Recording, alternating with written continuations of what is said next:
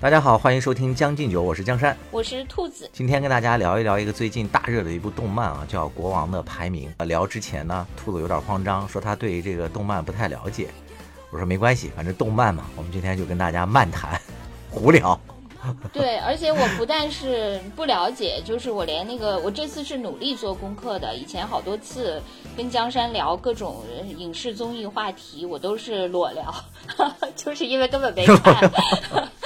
哎，那你原来没有那么慌张，为什么这次这因为我么感到发呃，怵呢？因为我原来呢，就是比如说某一部影视剧或者某一个综艺我没看过，但是呢，那个我没吃过猪肉，还是见过猪跑的。我知道影视剧是啥，综艺是啥，大概我也可以想象，凭着我以前对这个领域的一些印象。但是我是那个一个动漫的小白，纯小白，因为我是一个从小就不喜欢看动漫的小孩儿，特别奇怪，我也不知道我。啊我现在回想起来，还是因为我就是一个，首先是一个缺乏想象力的人，真的是。然后另外一点呢，就是我可能也是一个情感比较呃没有那么丰富的人，所以就怎么说，就是那些动漫里的那些呃纯真，呃那些爱，或者是那些呃机灵古怪的那些东西，可能就不太能触动我。我记得那个小时候，就是我小时候看的那些动漫，就是咱们那个时代，什么猫和老鼠那个时代，对，唐老鸭。啊，我和我爸一起看，我爸特别喜欢看，我反而不喜欢看。你就想想多逗啊！你爸都比你还爱看是吧每天追，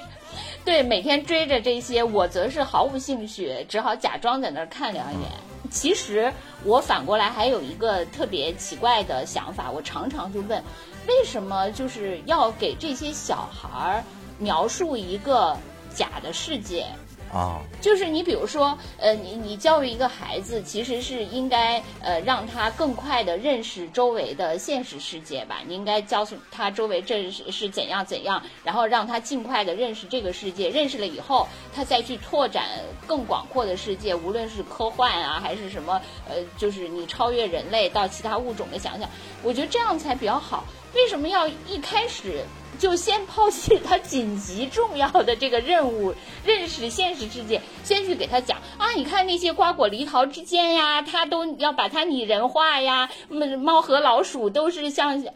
为什么要先给他让他进入一个其实不太紧急和重要的世界呢？我我其实这常年都不懂这个问题，你现在呢？我现在也不懂。现在依然不知道这个答案是吗？对对，我我依然不太懂，因为我觉得你让小孩认识现实世界是紧急重要的嘛。啊，为什么要先给他树立一个其实那个其实我也存在的世界？其实我也原来想过这个问题，后来啊，我就觉嗯得可能是这样啊，就是也也不一定是标准答案，就是我自己瞎想。我觉得可能还是因为那个现实实在是太残酷了吧。但小孩呢，他的触觉呀、各方面的那个，包括对这个世界的感知能力都是比较敏锐的嘛，可能就像那个温水煮蛙一样，你知道吧？先给他一点稍微温暖一点的水。他能适应了，然后再逐渐的加温，直到最后他能面临这个残暴的世界。要不然小孩一上来就知道这个世界是这么的残酷，是不是就没有这个活下去的兴趣了，就要退赛了？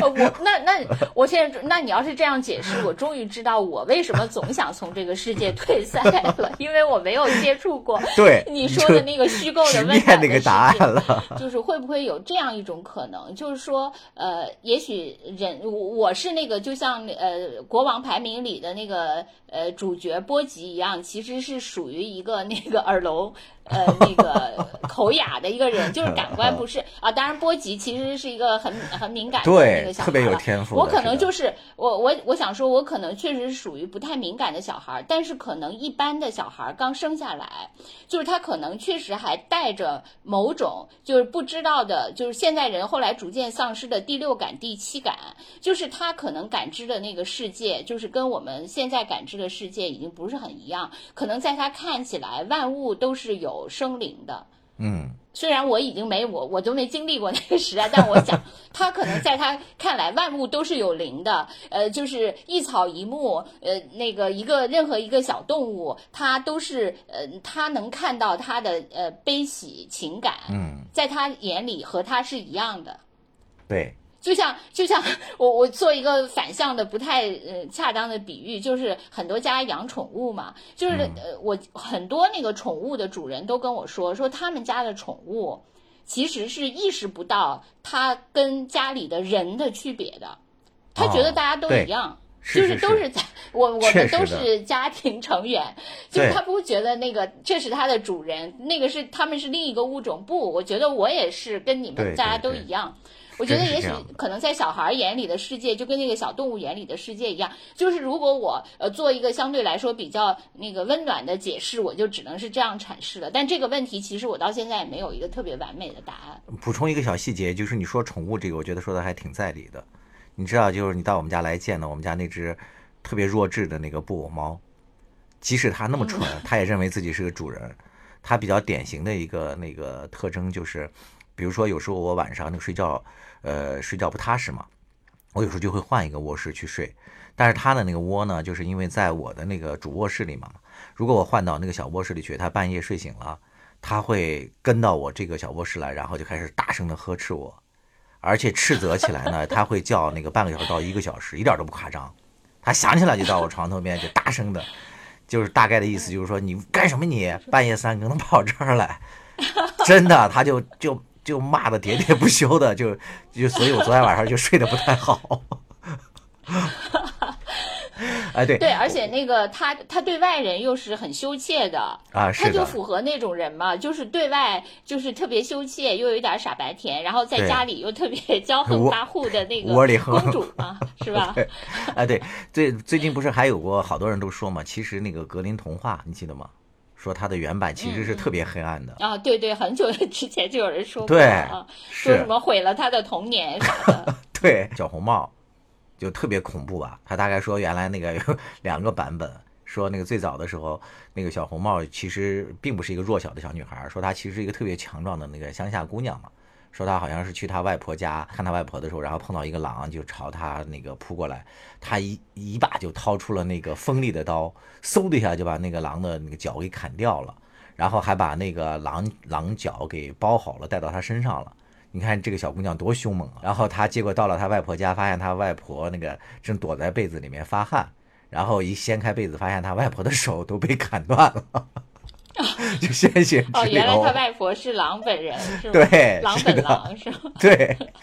就是就充斥着都是这种版本。对，所以好像当时是说，因为他那个童话产生的时候，就大概那个欧洲当时是应该正是那个拿破仑好像那个战争混乱的时候，就大家那个民不聊生嘛。当时的那个女孩大概就十五六岁都结婚生孩子了，说哪有时间照顾孩子？说那个当时编那个童话故事主要是为了吓小孩，嗯嗯嗯，对，是有这么一种说法。是吧？功能，都已经改变了。对，不过我觉得人还是那个，就是看看一个什么作品的时候，其实是走进了他的语境。就是说，有的时候，比如说不经过别人的这种提点，其实你再回看那些什么《海的女儿》啊、什么小红帽啊、什么莴苣姑娘那些，其实你也不会觉得哇什么好残忍，或者是什么好血腥，或者是什么好暗黑，你也不会觉得，因为你又走入了就是曾经他带给你的那个世界嘛，在那个世界里，你就不会以现实的常理来论之了嘛。嗯，对吧？但是他他这个故事，他可能确实是脱胎于当时的某某些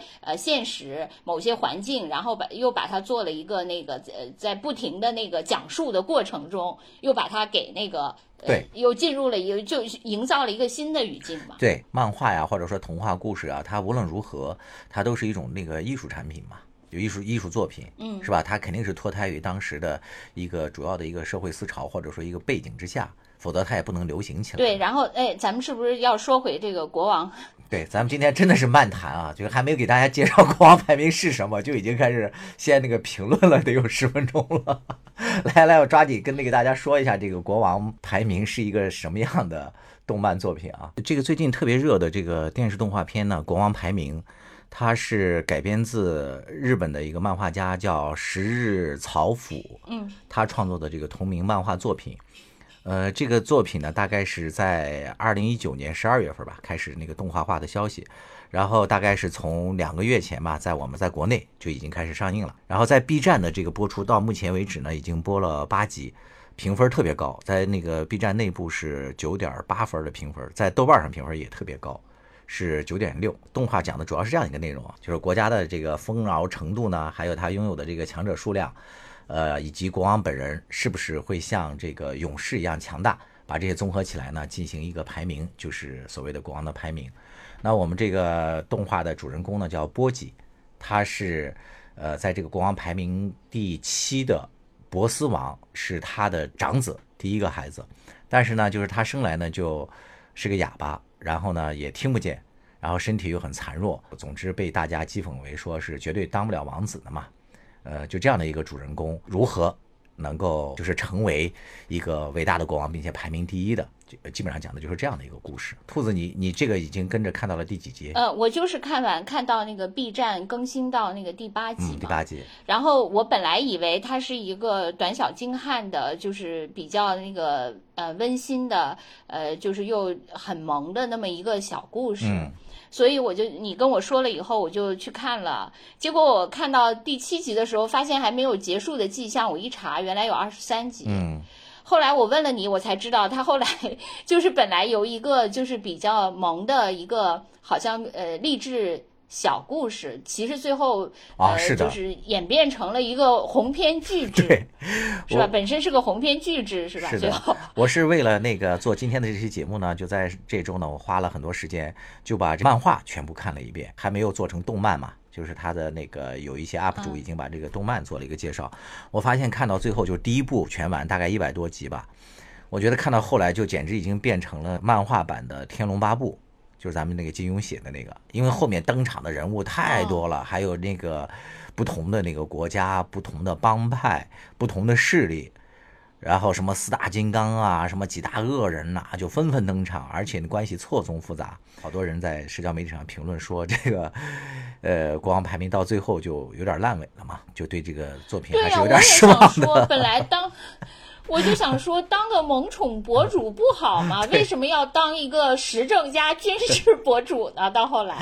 当然，这个我们还是可能要对这个，呃，动漫本身改编的这个公司，可能还是要对他有一点信任度吧，因为他毕竟还是拍出了像这个《进击的巨人》这样的佳作的 这样的一个公司，可能他会对这个漫画本身做一些修改吧。我觉得也不会就完全按照原来的那个漫画那么复杂的程度拍下去。因为我觉得，要是这样真的这样拍下去的话，我觉得就真的会高开低走，最后真的会烂尾的。我觉得看到最后，我几度都已经记不清那里面的人物关系了，太复杂了。呃，先先不管怎么说，就先按照目前的这个评估来看，我觉得前七集来看，我觉得还真的是算是一部好作品，我还挺被感动的。我跟兔子说，我在看这个前面七集的时候，几乎每一集吧都有这个满满的泪点。我本人真的是每一集我都有哭出来。而且哭得非常真挚，情难自已。我看的时候啊，因为你先跟我说了这个，我去看的嘛。就是你跟我说你每集都会那个有泪点，然后我看的时候呢，就是我没有到有泪点的程度，因为我比较冷漠嘛。我刚才已经说了，没办法，这也是天生的，就跟那个波吉天生是那个 聋哑是一样的，这个没有办法，就是天生的。然后，但是另一方面，我又能特别能理解，就是因为基于我对你的了解，所以我特别能理解你每集为什么会有泪点。我又能理解，你是不是把我带入了？我就是那个现实版的 能发生的波及。但是又没有一个好未来。听过咱们节目很多集的人都记得吧？我其实曾经说过，我说你是属于那个就是基因携带，就是刻写的，对，特别清晰、特别深刻的那样一个人。就是我觉得你，嗯，这个是你基因里的。比如说，你说你对什么，就男性什么采集呀、受受这种 那个建立一个繁育啊，波及是要建立一个国家，我是要建立一个小小庄园。对，就。是这些 意识，就是确实是骨子里带出来的。另外呢，我觉得你可能就是还就是这个是基因里的。另一方面，我觉得你是对呃童年和少年里面一些情感的记忆也是特别特别清晰。是的，就而且那个常年不能忘记的。哎，对。可是我我我觉得我是属于当年就就刻写的就比较潦草，然后在岁月的磨蚀中已经几乎都磨平了，看不见了。啊但是我我能理解，呃，别人是这样，虽然我不能感同身受，所以你就在说，我跟你说，如果说这个里面就是唯一就是让我觉得就是比较能打动我的是，他们里面总有那个牵手的细节。啊，就是他第一个镜头，就是他的小手和他妈妈的手哦搭在一起，对，然后之后就是那个第二个就是那个卡克啊和那个坏人，他每天晚上就那个坏人尽管特讨厌，而且还利用他，但是呢，他就觉得我只要每天晚上睡觉的时候能把手搭着。一个大手，对对，哎呀啊，，那对段也就觉得。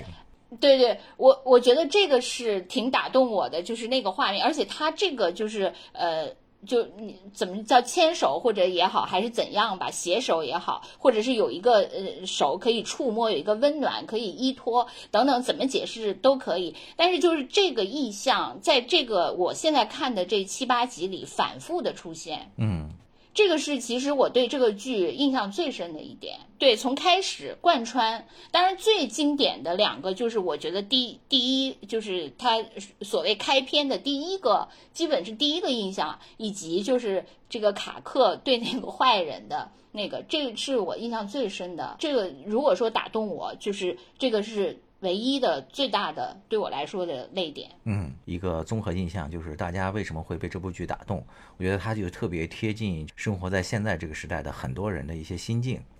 就是尤其是一些感觉到自己生活的不是那么如意的人嘛，就面对这个社会的压力，在这个挣扎的过程当中的这些，也可以说是草民吧，他们的一些心境，一个描写呢特别符合现代人的一些心理困境。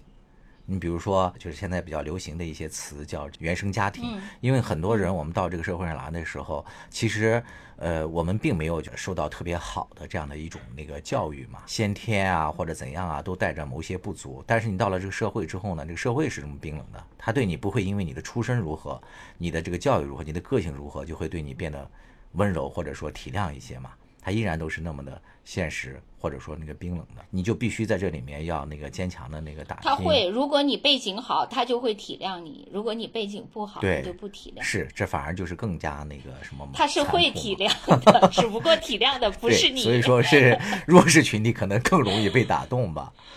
然后还有另外一个词，除了弱势群体，还有就那种呃，很多人都说的那种讨好型人格嘛，呃，波吉，我觉得他就有这种讨好型人格。你看他对那么多人就总是那个笑脸相向嘛，包括这个卡克把他的东西都抢走了，他为了那个能够有一个人陪他玩儿，他就第二天就穿成了一个球。然后继续来找这个卡克，无非就是说我那个穿的东西多，然后你要脱我的衣服，脱的是就是花的时间要多一点嘛，那就多一点有人陪我玩耍。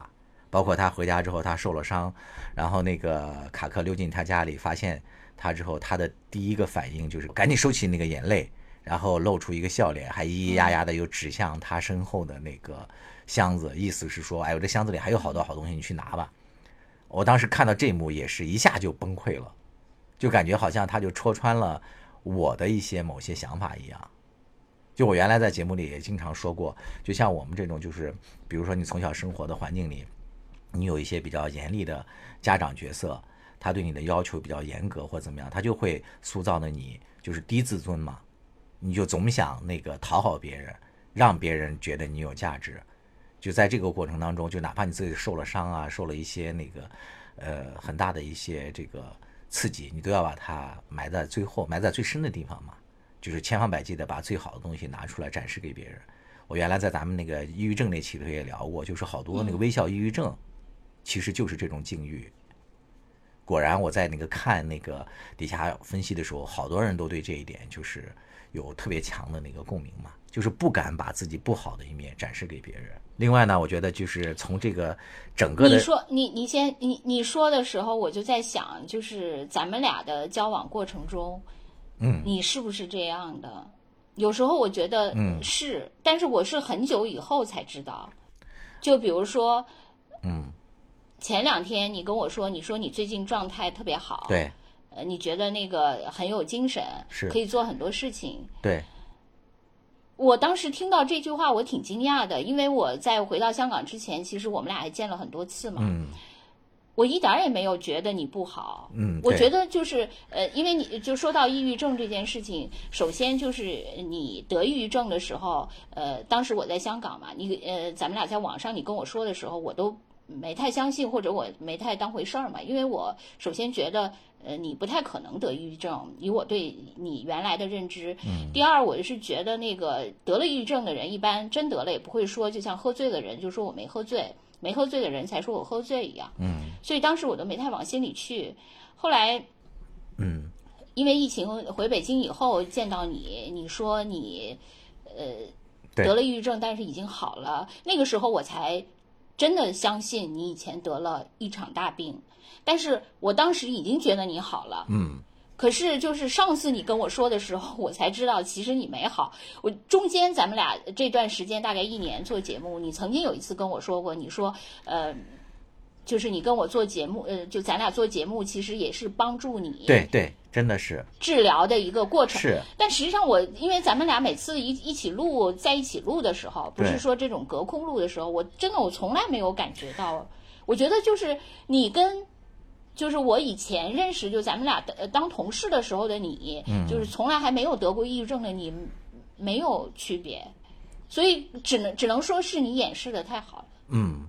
但是就是你知道，其实我真的对咱们做这个节目，我还一直是挺那个心存感激的，就是因为我自己那个生病之后，我不就是把工作什么全都停了嘛，然后一度到那个海边去休养了两年，就是什么都做不了。然后后来我准备开始在那个药物的干预，还有一些心理医生的干预下，就逐渐恢复正常的这个过程当中，然后正好碰上这个疫情，就是好像世界按了一个暂停键嘛。然后这时候你也那个有空来找我，然后跟我一起做这个节目。这节目就是对我的那个很大的一个帮助，一个就是强迫我又开始重新的思考和学习，就是因为我们每做一期节目要学很多东西嘛，要查很多资料。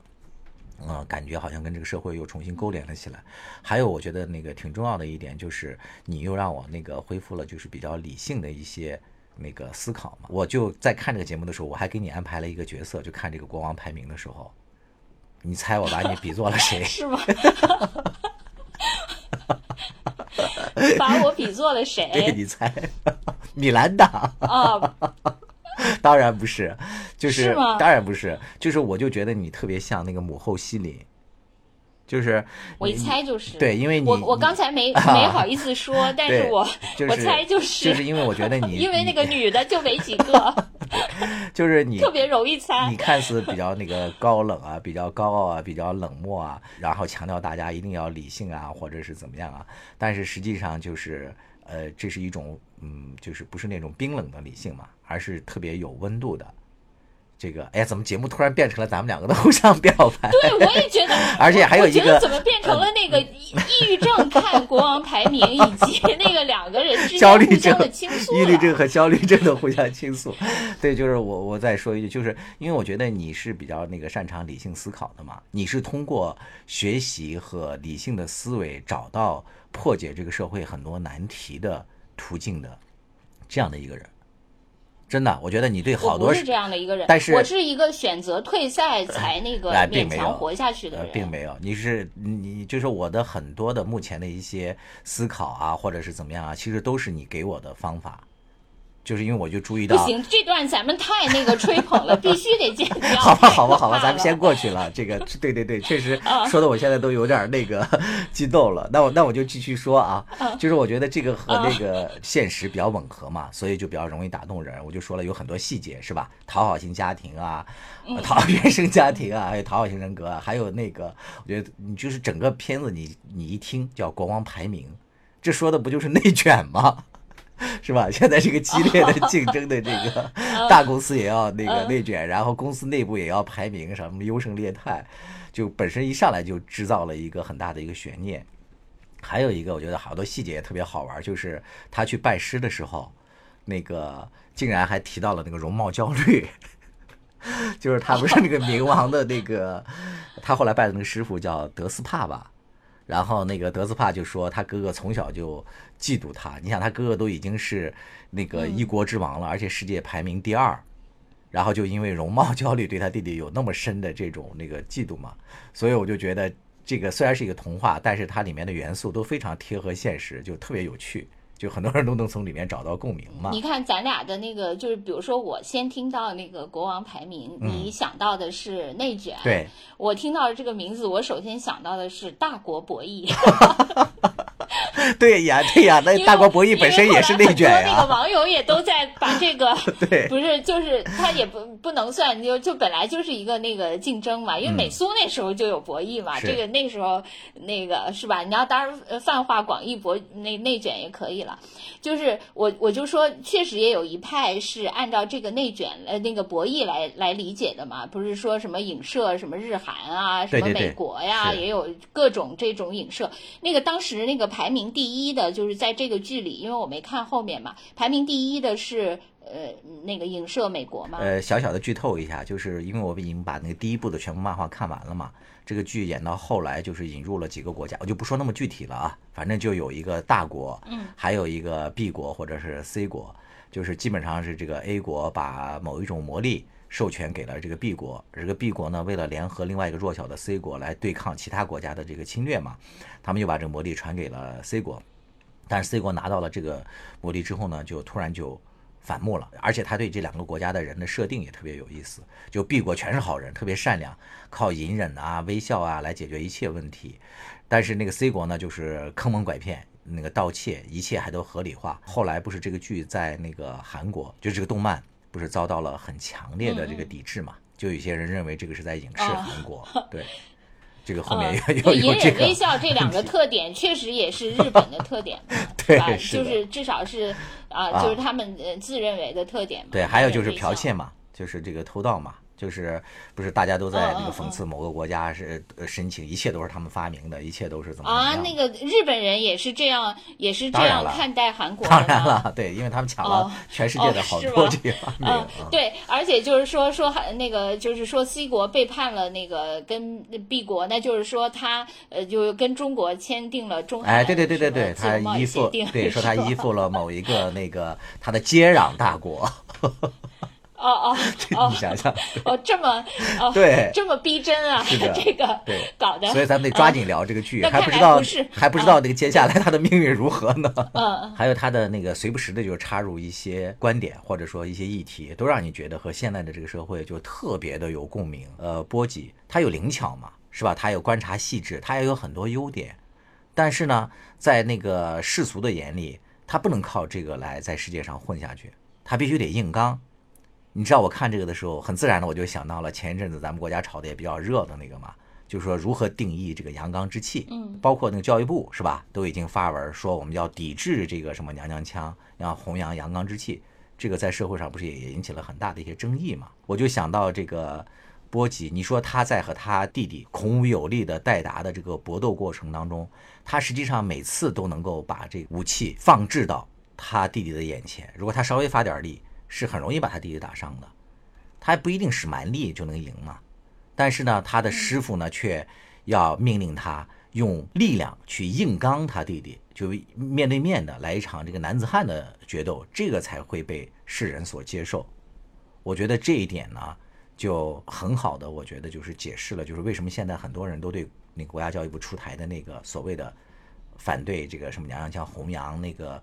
呃阳刚之力那么反感，因为其实你说这个真正的阳刚之气，它真的只是表面上的这种刚硬吗？你说内心的这种细致、这种有才华的这种呃观察，还有输出，甚至是呃另外一种呃策略性的这种提升，这个难道不算是一种那个正能量的东西吗？就是在呃力量、智商还有心智都是先天残缺的情况下，呃，像波吉这样，他在明明能赢的时候，他依然选择了善良的对待他弟弟。呃，就这种温柔，它算不算是一种力量呢？又是不是真正意义上的强大？就想到这些呢，你就会觉得，如果片面的强调所谓表面化的这种阳刚之气，追求这种表层的东西，就会显得多么的空洞干瘪。就是既机械又滑稽。如果我们真的是机械的只弘扬这些表面的那种东西，我觉得是不是太太肤浅了？呃，其实我理解那个教育部的那个，就是他其实他可能也许背后不只有一种考虑吧，但是我能就是比较直接的感受到的一种考虑，就是因为那个刘慈欣的那个《三体》，就是给我的那个印象还挺深的，因为他那个里面就是说幻想那个到若干年以后，就曾经他在我忘了第几部，就是那个时候的那个人，就是男人都比较没有 阳刚之气了，比较那个那个就中性了，呃。就其实呢，这个是刘慈欣他那个那套书里比较反对的一种那个态，就像他现在反对元宇宙那个，也不能说反对元宇宙吧，就是说他不呃他不赞赏一味的沉浸在元宇宙，或者是说我们在创造一个虚拟世界，他觉得最终会熵增，导致世界毁灭，是吧？对，因为他就认为那个呃我们的征途是星辰大海嘛，嗯，就说其实我觉得很多科幻作家其实都是有这种，就刘慈欣他早年也有一个那个演讲嘛，他就说这个世界就是好像大家现在讲那个环保这件事情，实际上环保这个事情就好像说是节流一样，就是说我们就这些资源我们省着点用。呃，大家都省着用，爱护地球，省着用。这，但是他认为这不是长远之计，就是一定要开源。所谓的开源，就是向宇宙走深处走去，什么登月呀、火星啊，就是开拓更多的这个，就是开源才是人类未来的。但是呢，由于那个开源这个东西，就是属于可能那个呃，就是风险，就是属于一个非常大的风险投资。你投入非常大，但是回报也说不准，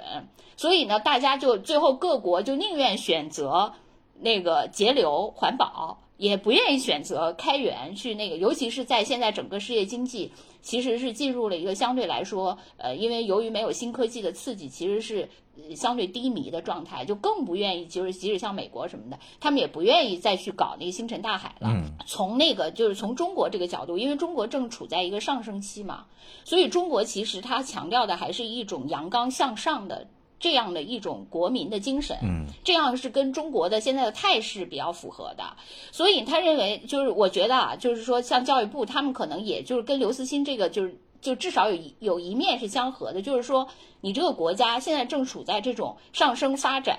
的态势的情况下，你不能强调那些就是呃就是太过就就像刘慈欣描写的那种就太过中性的，而是要让大家都充满了那个就是也不能说斗志吧，至少是充满了创造力，充满了生产力，然后那个大家一起来呃走一个星辰大海之途。我觉得他有这个考虑。对，嗯，当然你如果从谅解他们的角度来说，就是说，因为很多政策它出台的时候，它都是比较简单粗暴的，因为。就不用说是中国什么什么叫什么一放就就乱，什么一管就死，什么就不用说是这个问题。其实因为你这个政策的就是要细化，实际上是一个要求特别特别难的。就是你咱们俩以前曾经也站在那个角度上说过，就是说如果你做过一个公司的呃，就像你是做过。领呃管理层的，就是比如说像我可能做过一些职能部门的，就当你从事这种呃就是行政性的工作的时候，你就会知道，就是呃你规则的制定实际上是非常难的。嗯，你不管怎么制定，就是肯定是嗯就是挂一漏万被骂，其实你没法做到一个，因为因为那个这个规定本身它一定是呃会伤害一些人的，不可能是普惠，就除非是我全民发钱，那不用说了。但大多数的规定其实是必然要伤害一些人，甚至可能是要伤害大多数人的。但是呢，就是你又不得不做这个事情，然后你说我把这个事情做的怎么精细，又很难。就是这当然是站在他的那个角度上，当然你说从我，我是一个 那个就呃那个什么资深腐女，什么耽美就看很多，那个我对那个什么呃，包括我我其实有一阵儿对那个就是所谓的那个泥塑什么的这个文化还特别感兴趣。这个我从我个人来说，我当然是希望那个各种都允许 这个是毫无疑问，对，对吧？嗯，是，但是那个从那个角度，我我理解他，就像我说，我理解你的泪点，嗯虽然我不会累，但我理解你的泪点。就从他来说，我我虽然说我不不不赞成所有人都必须阳刚，但是我也理解他他出台这个是什么考量。他那个制定政策的，如果真有你想的这么深啊，我觉得或许也是一个好事儿，就是怕这个政策出台之后啊，尤其是底下一些执行的人嘛，他对这个的理解就比较表面化，就例如说有很多人就还原到，对吧？对他的这个是这个是一个灾难。对你说嗯的就是就是一个那个另外一个问题，就首先你制定政策的时候就难免一刀切，你就算把这个政策细化了，有时候你你好心想细化，其实细化的呢又跟现实情况不接轨。对然后另一大问题就是在执行的过程中又给扩大化或者扭曲化。对可能会或者是打着这个名义去做另外一件事情，又会这样，所以就就真的是，这就是这个世界的参差多态。对这个咱们就不展开说了，因为今天我们毕竟是要说嗯这个动漫。对，岔路太多了。第一个那个论嗯点就是为什么这个剧比较好看？我觉得它特别贴近那个现实生活，嗯有一些元素嘛，跟我们的那个生活接触的这个世界是非常接近的。我觉得另外一点呢，就是我觉得是关于这个人物的塑造也很立体。这个我们其实在以前我们的那个影视分析的这一类作品里头多次提到过，就是兔子和我都比较喜欢的那种非脸谱化的这种呃描写。嗯就是非黑即白的这一类，我们都比较讨厌嘛。我觉得在我们以往了看的那个动画片嘛，尤其是给小孩子看的居多，是吧？所以那里面的人物就是非黑即白的这种现象比较多。但是这部动漫就让人耳目一新，你看里面的每一个人物，你都几乎说不出来他是绝对的好还是绝对的坏的。就刚才说到那个像那个兔子像的那个寂寞系列，哦，对，刚开始我以为他就是那个后妈妈，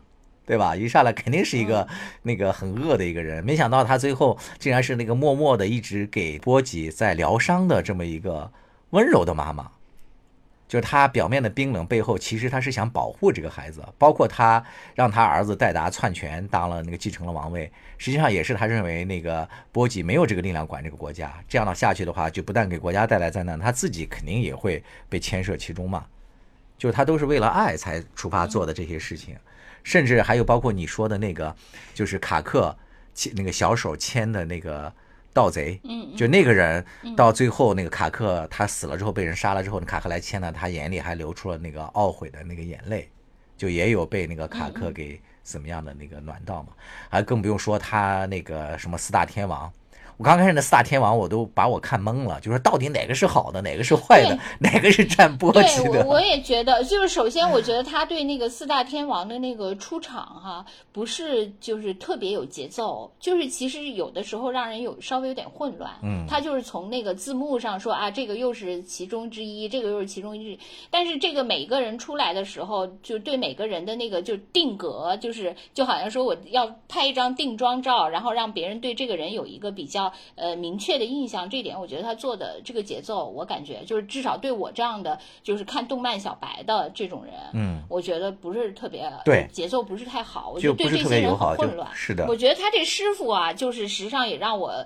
就是也许是不是后来他的那个性格能够完善嗯出来，就是他现在就是反复的反转，我已经晕了。对这个人，呃，我就我是因为把后面的那个一百多集都看完了嘛，我就比较理解，我就觉得好像日本的那个这些作家，尤其是这些动漫作家，好像对这个人性就是非常有兴趣，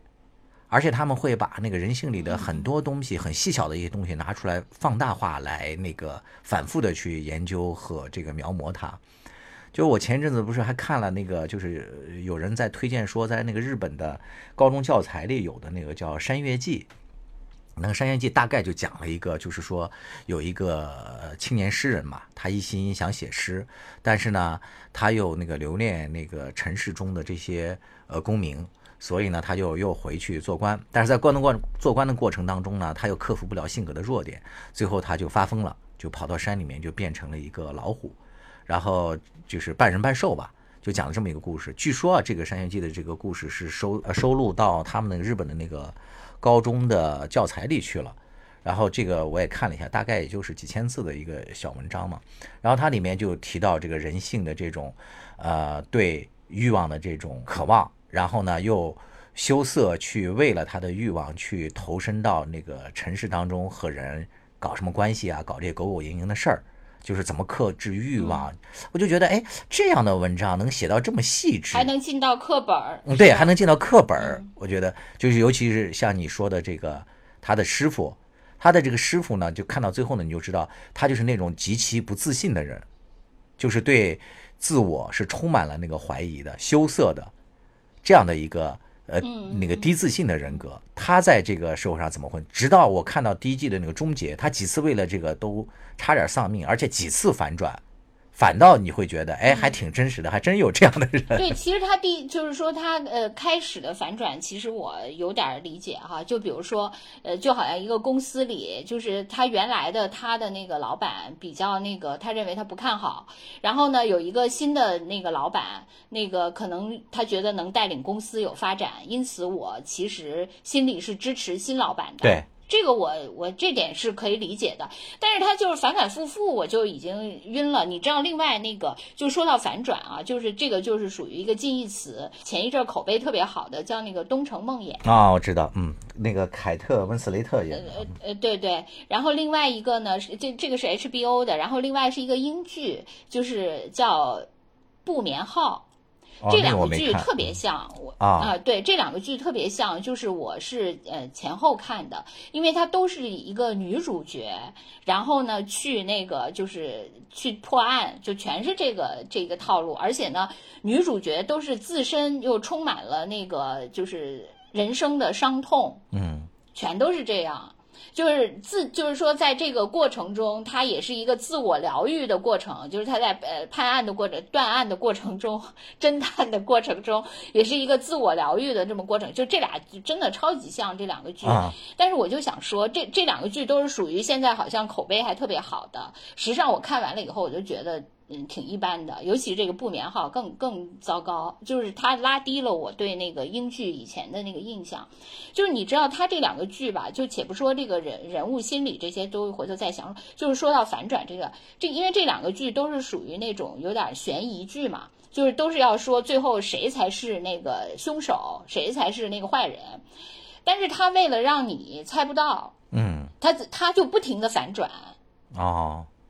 就是你就觉得就是非常没有意思，因为那个他就他为了让你那个诱惑你猜，他就会那个布陷阱。就比如说，呃，这个第一集先讲这事儿大概怎么发生了，从第二集他就开始诱惑你，呃，就是说他就引诱你说，哎，你猜可能是他因为会放出一些疑点，让你以为是 A 是凶手。嗯，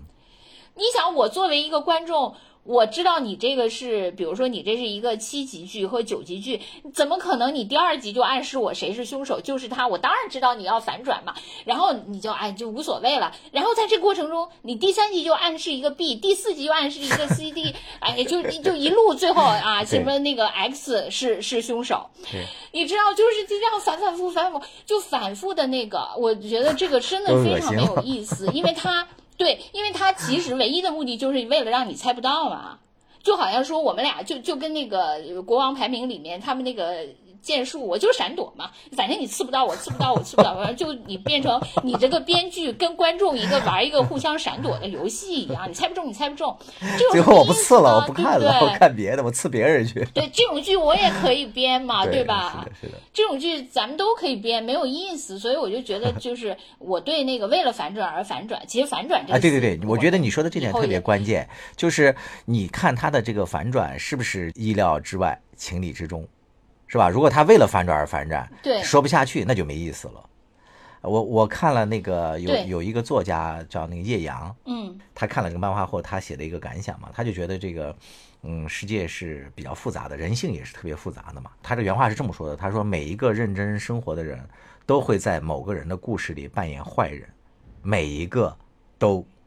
他就这么强调了一下。我我我之所以觉得就是他的这些套路的反转，我比较能接受，就是国王排名，是因为他确实是基于这个原则出发来写的。嗯嗯，对，对，就是您如果是基于人性及人性的幽微，他的一些那个那个变化、立场、利益什么的，对我觉得这个是可以的。就是那些悬疑的那种，呃，其实反转这个词，咱们都可以说一集。是的就是说不同的，就有道理的反转和为了反转而反转，以及网络上的 各种社会事件的反转。你看，咱们又留下了一期那个啥引子。刚才说要说那个什么那个大国博弈什么的那个什么阳刚那个要说一期，这个又要说一期。我们每次都留下好多哦欠下好多作业。但最后都没说。对 对对，这个就是呃第二点，我觉得就是他用这种所谓的套路的反转嘛，但实际上还是塑造了一个大的套路，就是最后肯定大家觉得这个波吉是要成就一番事业的，呃，主人公有主人光环嘛，我觉得，但是他的那个过程还是挺有意思的，这这是第二点我感觉到的那个这个我觉得比较好的，然后那个第三个，我觉得我觉得最有价值的一点，就是在这部剧里面。我觉得还有就是说的说一句特别俗的东西，就是最后这些所谓正能量的东西，还真的是完成了对这个世界的一种救赎。呃，具体来讲，你比如说像波吉，他是一个又聋又哑又弱小，还受到了诅咒、力量全无的这么一个人，他为什么最后还能够，呃，一路胜出啊？最后成就一番事业？我觉得就是背后他还是得到了很多很多人的爱的。这个道理虽然特别俗，但是实际上他真的是这个世界上行之有效的个真理。你知道我在看他的这个剧的这几天，不是同时还刷到了另外一个人的一个社会事件嘛？就是有一个摄影家叫那个陆道森，嗯他嗯，就是后来已经被发现，在那个浙江的那个海边，就已经他的遗体已经被发现了嘛，他就最后是真的那个自杀了，他的那个呃遗书吧，也在网上就引起了特别大的一些热议嘛。就是他虽然是一个非常有才华的这么一个摄影师，但是他从小就生活在一个挺不幸的一个那个原生家庭里。按照他的描述，他基本上是一个留守儿童，然后父母对他也没有什么关爱嘛。他从小就寄养在那个别人的家里，从小就学会了那个察言观色，然后也没有得到什么温暖。呃，即使他后来长大成人了之后，就是用那句话说嘛，他一生都在那个治疗他这个不幸的童年。他那个遗书里有一个细节，我觉得就听了让人很心酸，就是说他小的时候，他因为长久他父母在外面打工嘛，他就把他对父母的思念就写成纸条，等他爸妈回来之后，他塞给他父母，他父母就偶尔看一眼，然后就很无所谓的就扔到一边儿，就对他的这种感情其实完全选择的是这种漠视的态度，就这点也给他留下了特别大的心理创伤，就总觉得自己是一个多余的，是一个没有价值感的人嘛。其实这个卢道森。按理说，就站在别人看起来，觉得他应该已经挺不错的了，就他长得也挺帅的嘛，一个小伙子，然后也有一定的才华，然后有这个技术，按理说他的未来其实是可以掌握在自己手里的，但是对这种心底里头就没有得到过正常的爱的这人来说，就是外在的这些东西是填补不了他心里的那个大窟窿的，他就始终生活在一种那个自我怀疑、那种阴暗的负面的情绪里面嘛。就最后走向了这样的一个悲剧的一个道路。就这个陆道森还说，他那个小的时候，就是因为他是留守儿童嘛，从小就受到了好多那个嘲讽。他小的时候，因为他很乖巧嘛，他又比较柔弱，他就一直被他的好多那个同学都骂他，说是什么娘炮啊、假姑娘啊，甚至叫他什么假妹啊、鸡婆啊这种难听的话，他就都忍着。然后他跟跟那个家里人那个倾诉这些的时候呢，他家里人也不理解他，就反而认为他过于柔弱嘛。就不够那个那个男子气，甚至他爸妈还对他提出了一些特别过分的一些要求。大概他九九岁的时候吧，让他做那高年级的题，他做不出来，就是上来就是一脚怎么样？就他的整个的自尊啊什么这些呢，就全部都已经被那个打碎了。但是那个波吉，他虽然在呃走在街上，因为那个呃衣服什么的被人骗了嘛，但是他回到家里，还有这个西岭给他疗伤，还有他小时候。的秘密花园里面的那些，呃，虽然是卡通形象吧，就那些蛇呀什么的，能够给他一些抚慰。当然，还有最后就是那个卡克给他的那个拥抱嘛。哦，对对对，说到这里，你知道那个卡克跟那个波吉表白的那一段，说我会成为你呃一生的朋友，一生的伙伴。哇，那段的时候我也特别催泪，就特别能理解那个那种嗯感动吧，还有那个欣喜，就就真的是。当时也是，我当时就几乎是那个嚎啕大哭了，我也就是一下子就想到了我这个成长过程中的好多好伙伴嘛，他们真的在我的这个过程当中，对，给了我特别多的。觉得你你啊，对我觉得你一生中就是这也不能说一生中，截止到目前为止 是，对我觉得你的那个伙伴真的特别特别多，就比如说咱们俩聊起来那个朋友啊什么的。我觉得你就你好像就有一个百宝箱一样，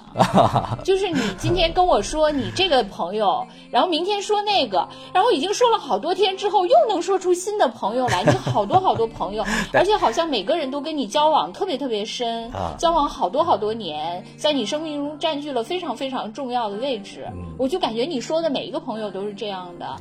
就是真的你有一个百宝箱，我就感觉好多好多。那个有好多都是炫耀的，是为了显示，你看我还挺棒的。我并不孤独，没有人要，正正是证明了我心里的虚弱。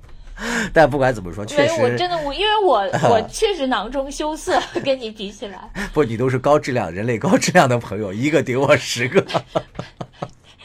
不是不是，真的不是。对，没有我我是呃，就是还是想跟你说一个我原来写过的一个故事。这个故事是。叫现在流行的一种写作体，叫那个真实非虚构写作。这个是真实发生的，就是在我的那个老家，我成长的地方，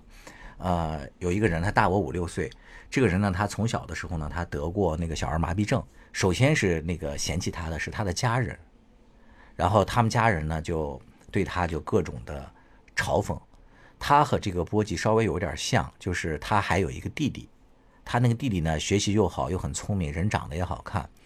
然后他们家人就把所有的爱都给了他那个弟弟。然后他的这个哥哥呢，就被嗯他们家人当成是家里的这种累赘了嘛。甚至我们当地的那些小孩都给他取了一个名字，叫那个草包。你知道草包这个意思吧？嗯嗯，就是跟骂人一样的一种那种嗯呃词汇。这个草包呢，就是后来就变得那个自暴自弃了。他大概上了二年级就不上学了，就退学了。然后他就在我们当地呢，呃，偷东西，动不动就到山上放火，就有点像那个报复社会一样。嗯嗯。他甚至那个长大之后呢，还那个曾经因为那个调戏什么这个女孩呀，或怎么样啊，还被人家给那个抓走过。但是他因为他是一个残疾人嘛，抓走了也没法给他定刑，又经常就稍微那个教训一下就又放出来了。啊，跟他形成鲜明对比的呢是另外一个残疾人。我们另外那个残疾人，他是真正的智障，他是智商水平大概就相当于三四岁的小小朋友吧，他顶多能够认清人是谁这样。但是这个就是他就获得了和那个第一个那个草包完全不同的待遇。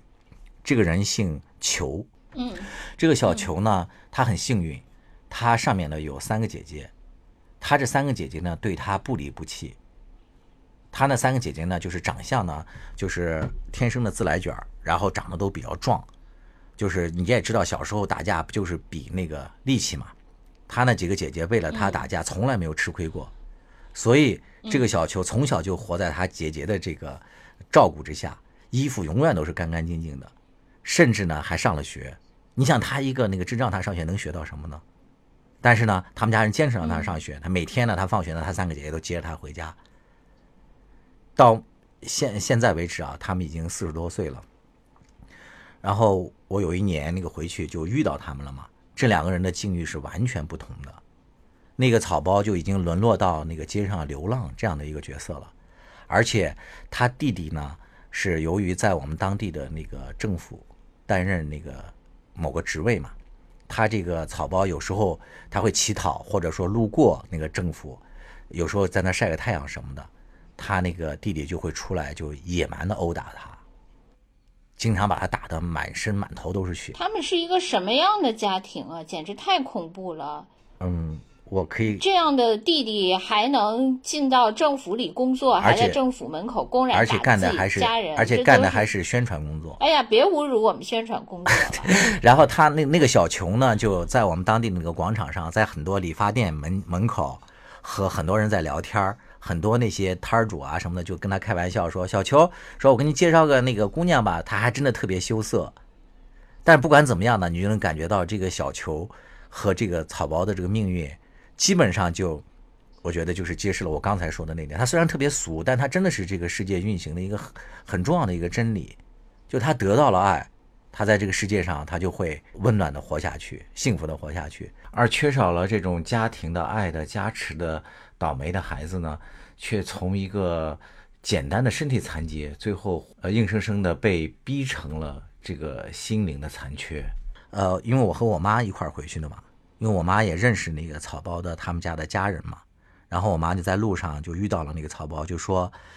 当然我妈不叫他草包，就叫他的名字，说那个谁谁谁，说那个你你爸爸是不是过世了？因为他爸爸是得了肿瘤去世的嘛。然后那个草包当时就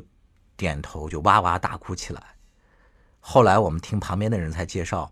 就算是他这样一个受到他们家那么大的那个侮辱。和虐待的这么一个人，在他爸爸生病住院最后的那个半年时间里，全部是这个草包在医院里照顾的他爸爸。哎呀，这个世界，我觉得，哎，所以我妈问他的时候，那个草包就哇哇大哭。哎呀，我现在说起来都，就哎呀，就是就是就特别感慨。对，其实嗯。嗯，其实我觉得就是一个是你有没有爱，就是呃，会造成不同的人的人生。另外就是你比如说你说的那个第二个小孩，其实因为呃他有很多爱，他。周围的人也不会欺负他，因为他其实是被爱给包裹呃加持的，别人也知道对他不是一个孤独的呃可怜的人，别人也其实会对他有所尊重。如果你都被你的家庭抛弃了，可能很多人就顺势也会踩你，因此你的人生就更灰暗了。真的是那个草包，我就印象中特别深的是，就是我们那个，因为他是残疾人嘛。我们那边的好多那个男孩比较坏的，就打他打得很惨，就经常打得他满身是血或怎么样的。像我们当时也比较弱小嘛，也没有力量说站出来还主持正义，甚至当时因为自己小，也有时候好多那个善恶不明，还莫名的觉得挺刺激的，真的是有这种感觉。就那时候自己也挺恶的嘛，就现在回忆起来，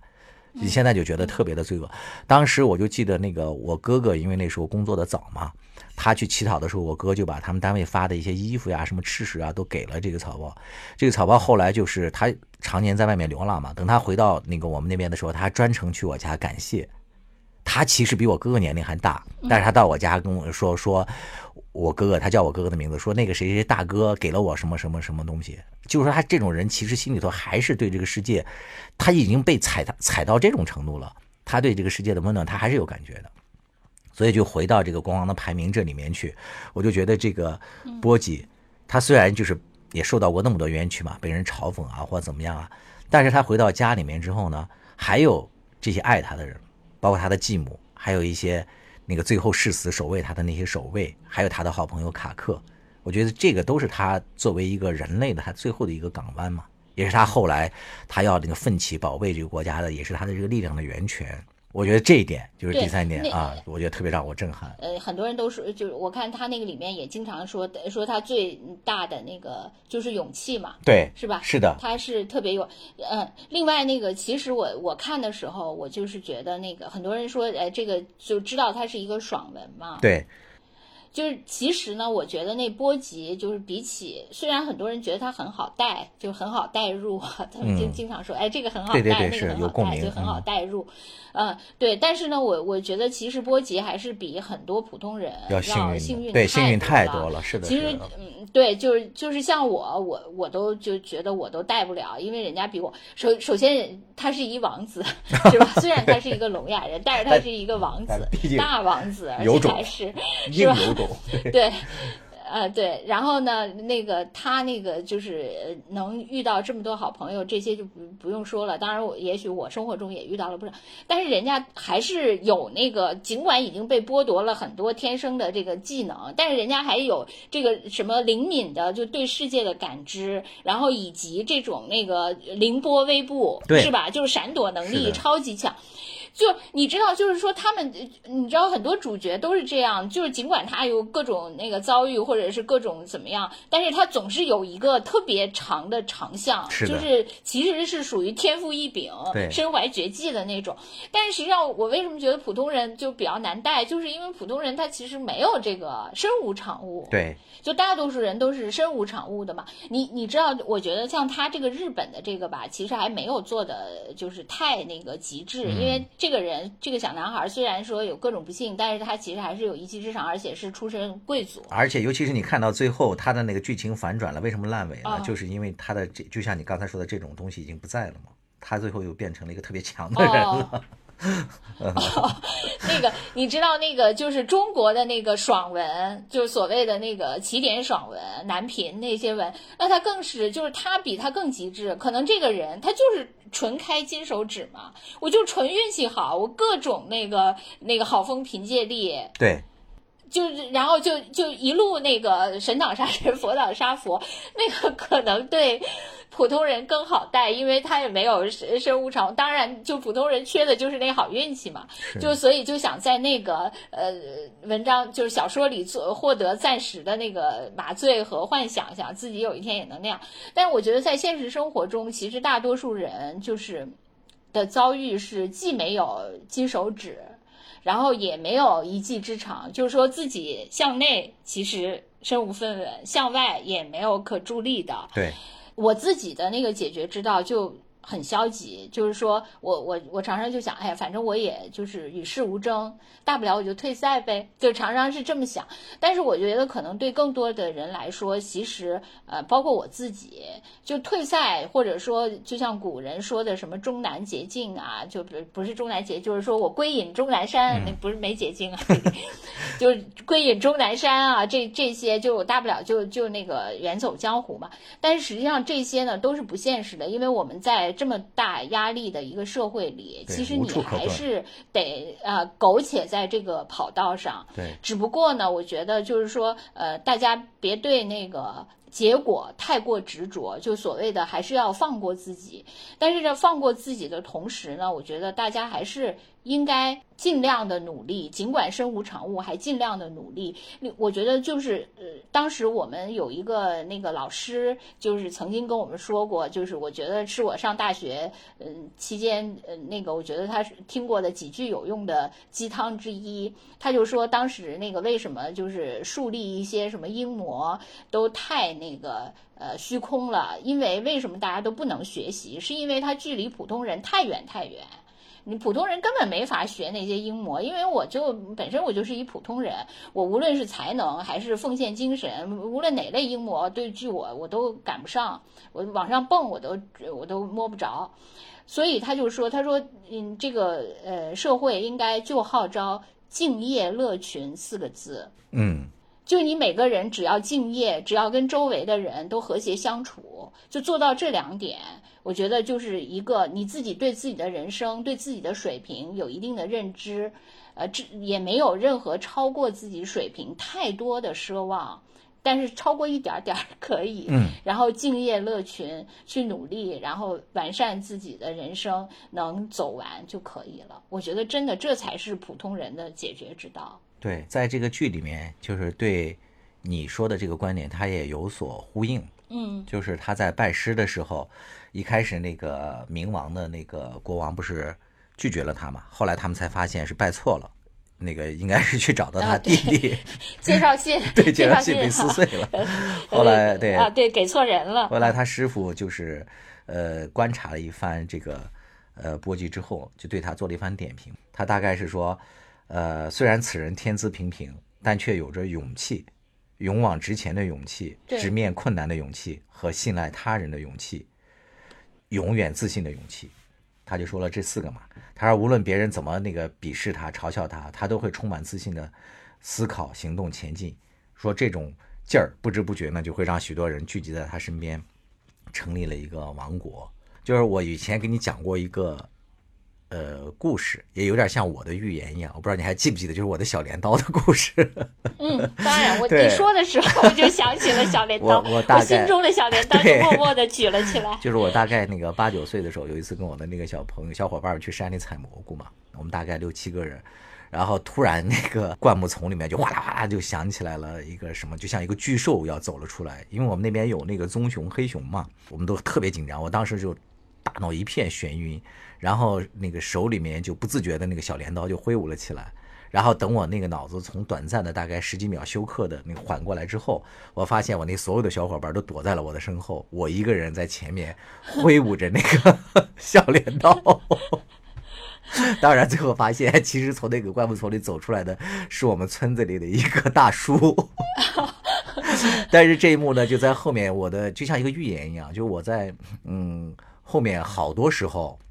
就是在工作环境当中，我就莫名其妙的就成了那个被推举到前面去挥舞小镰刀的那个大哥。就很多时候呢，在那个挥舞的过程中呢，我也一开始虽然是被迫，但是在后来面对那个挫折和困难的时候，我又意识到我后面又有这么多小伙伴、小兄弟，他们需要我的力量。真的就在那个时候，从被从当初的被迫，慢慢的就有了一种勇气，就是你的这种挥舞也变得有了力量。是因为这个背后有一种，我觉得动力，就是有很多人也讲过，就是要利他。嗯，就是一旦你心里有了利他的这种力量之后，你往往也会爆发出一些，就是你原来认为自己不具备的能量。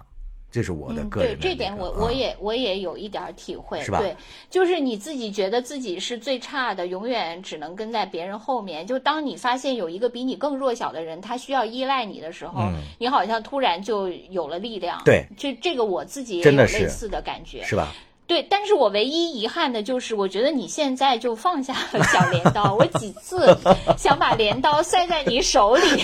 发现我都拒绝不是你我你给我塞的镰刀都太大了，我现在已经波及了，手无缚鸡之力，完全拿不动镰刀。你下次给我塞根针是可以的。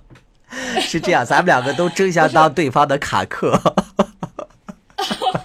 哎，我确实挺适合当卡克的。我才适合。你还因为那个你的才华什么的，我觉得我真觉得你是继母更合适。你绝对有那个超强的抚慰力，你有超强的那个叫什么那个复原力，你的又那么聪明，那么理性，不是，其实通俗我我地说就是奶妈擅长。我没，我记得我孙孙继香是叫孙继呃香孙孙尚尚香孙我一要你要，我一猜你就要说孙对尚香。，那时候你我不不是最爱玩孙他吗？咱俩玩三国杀的时候，咱们几个对对，不是，我还喜欢陆逊嘛。啊，陆逊我也比我还喜欢郭嘉。对，你看咱俩都是争相要 给给别人塞血的人。对，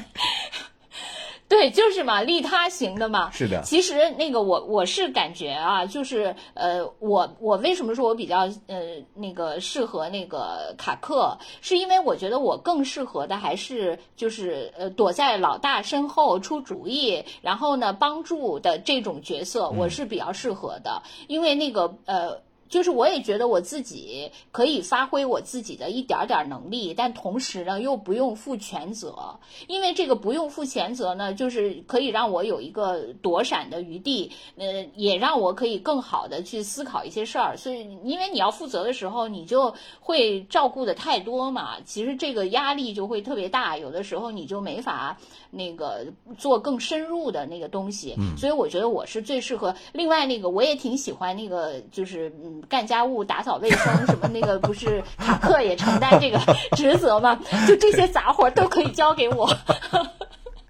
哎呀，可惜你家里头已经有一个波及了，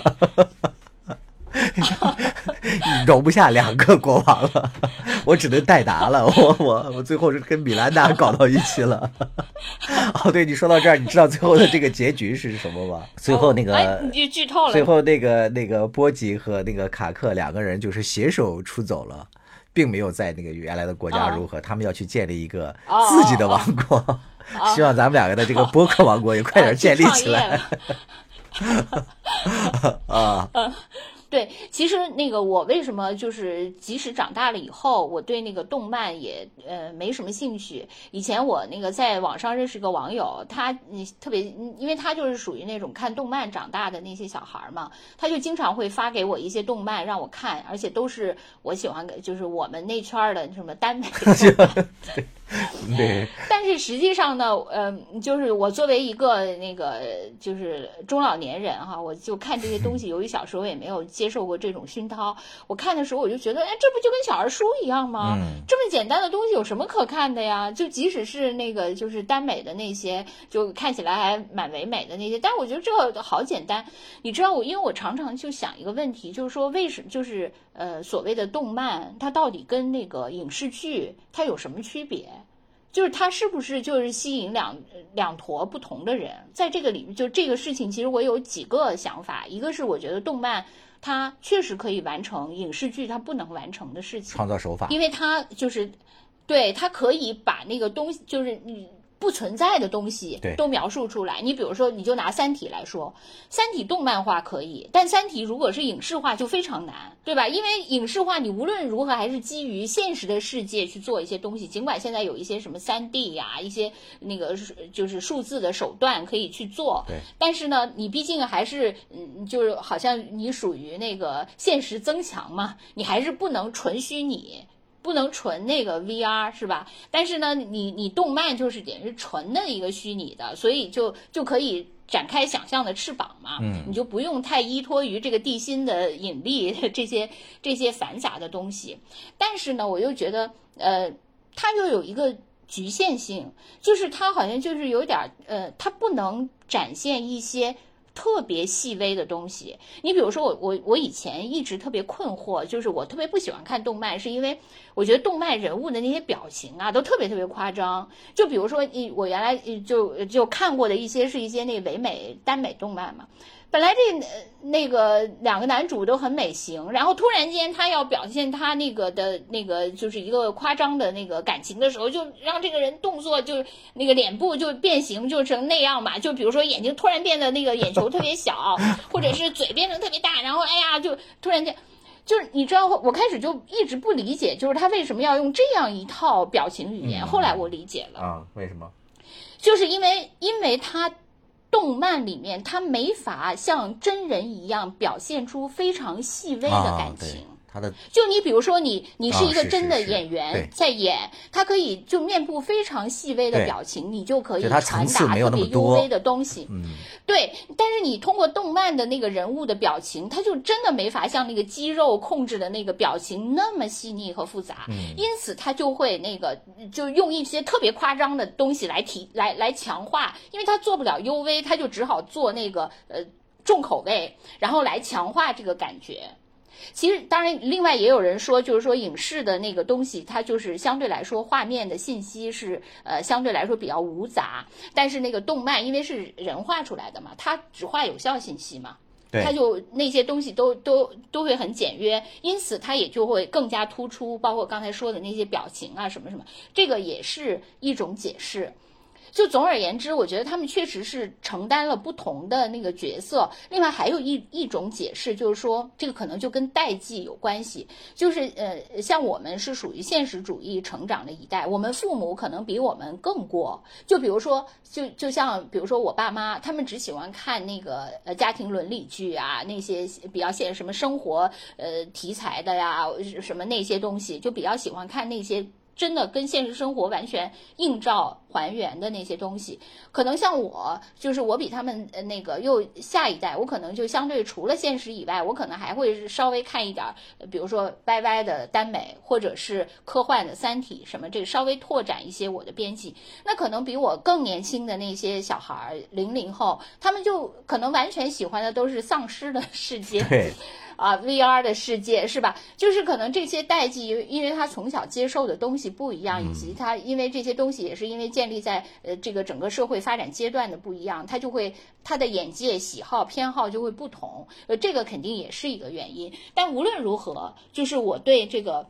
动漫的世界特别特别的陌生。虽然我只闻其其声，从未见其影，就是据说你还有点了解，对所谓的什么《海贼王》和 什么《进击的巨人》这样的经典，我是伴随性的了解。就说到我个人比较喜欢，其实说来也惭愧，我真正的对那个动漫就是比较真正的喜欢。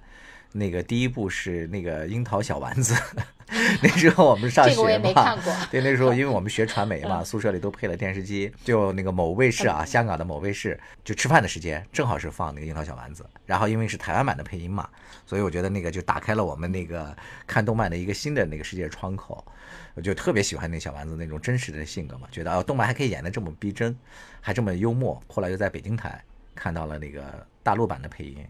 然后我的妈呀，我就简直觉得和我看的樱桃小丸子是两套东西。你又崩溃。对，因为那个上面把那个樱桃小丸子 就演成了一个刁蛮，然后那个不讲理、偷懒，就是小学生的反面典型嘛。就是他配音这个理解，你就能听出来。配音可以这么重塑，完全的对，太重塑这个了。然后当然后来我又逐渐的就又比较喜欢的像那个史努比，你也知道我的微信一直都是他的。哦，难怪 难怪那个声优拥有这么高的地位。当然了，哎，你不觉得？因为我看这次这个国王排名，他们就是介绍的这个时候就说到那个声优是谁嘛，就是这几个角色都是谁配的什么的，这个就好像就是声优在动漫里的那个。那个重要程度就有点像那个演员在影视剧里的那个程度一样，特别重要啊！就是所以可能声优在这个塑造人物上确实占了相当重的哎，你不说别的，你就说波吉他那个哎哎哎，就那个哎很难挨的，就虽然他一句台词都没有，只有啊啊，你觉得是不是？就特别打动人，就你的小一下子就跟着他的那个小胖嘟嘟的脸，就那个心就揪起来了。对波吉，另外最可爱的一点就是他睡觉的时候张着大嘴，这个是我觉得最可爱的样子。好吧，就是我后来我说伴随性的是，因为后来我外甥他们就成长起来了嘛。我这个做舅舅的，虽然跟他们年龄差不了太多，但是总得要有舅舅样啊，所以就是总着陪着他们看电影啊，不是看着电视剧啊什么。我就记得我那个外甥小的时候，一吃饭，全家人都站在他旁边哄他嘛。就说厉害厉害，奥特曼。哦，对你说到这个奥特曼，你知道有有多少个奥特曼吗？我不知道，好像一共这个历史上有六十多个，将近七十个奥特曼吧。我都分不清，因为我这是作为伴随性的嘛，我的重点都在他吃没吃饭上。但是对我外人他们来讲，这 这六十八个什么昭和系的、平成系的，还有什么复古系的、新生代的，他们都门清。就是总总而言之，比日本的那个首相还多，是吧？是历任首相。好像还有人说有七十多个，什么什么赛罗，这什么迪迦，什么还有他爸爸、他妈妈什么，就是。对迪迦奥特曼好像听过，而且嗯，就是我为什么说伴随性的了解一下，因为他的那个日本动漫影响的这一代一代的年轻人，实在是影响的太多了嘛，就成为他们的那个成长当中真的是不可磨灭的一一段记忆了。但是日本那个动漫有一个问题，我觉得就是大凡大热的这些都太长了。你知道有一个叫海贼王的，你知道吗？好像据说都已经刚才问的你不就是海贼王和进击的巨人？据说都一千多集了，还没有终结。大家还不知道这个结局是什么？我觉得他们太长的那个呃特点就是，首先它肯定是一个伴随性啊，对。另外，它要营造一个它的小宇宙，然后让你进入这个宇宙，它才能在这里面讲故事嘛。对，就是就是让你进入到这个，才能成为就刻写你成为你这个认知的一部分嘛。你如果不是的话，那不就就是一个小菜，吃过就忘了吗？对。就我本来以为国王的排名就是个小菜，没想到他也要建构一个小宇宙。是，现在就是这个问题。就是他们的这个那个拍这个的这个公司，他不是还那个你刚才也提到的那个《进击的巨人》，那个《进击的巨人》也特别长，也是好几百集，而且也还没有终结。啊，终结了，终结了，烂尾了。它是明年的二月还是三月才终结？但是它是这样，它之所以烂尾，是因为它的那个漫画出来了，就跟这个一样。哦哦，对，然后那个漫画就漫画先烂尾了，对，先烂了。而且他那个漫画的那个 那个作者，而且还故意放出话来说，他就是要狠狠的报复这些读者嘛。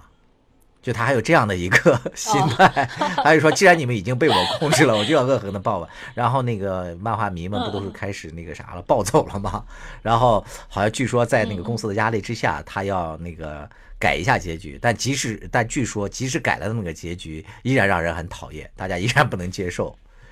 这个确实是好多那个网上的神剧的一个最终的结局，好像都是这样的。就是你看另外一个，虽然不是动漫，嗯就那个《嗯全游》，权力的游戏》是吧？不是最后还啊引发了有些国家的游行嘛？就因为实在是太烂了。我到最后我都没有看《权力的游戏》最后一集。哦，我看了。另外，其实我我也确实觉得这个就好像是一个魔咒，就是说基本上，呃，当然你说一部电影啊，就是一部那种就是高浓度的这种呃一两个小时、两三个小时的作品，好像烂尾的就不太多嘛。呃，那个就经典的很多，就不烂尾的也有，呃，就准准确的描述。但是呢，就是好像这些呃特别多季的，就是很绵长的，基本上都烂尾了。对，就是你比如说，相对来说，他们就是呃评分特别高的那个，我自己也很喜欢的，就那个《绝命毒师》嘛。嗯，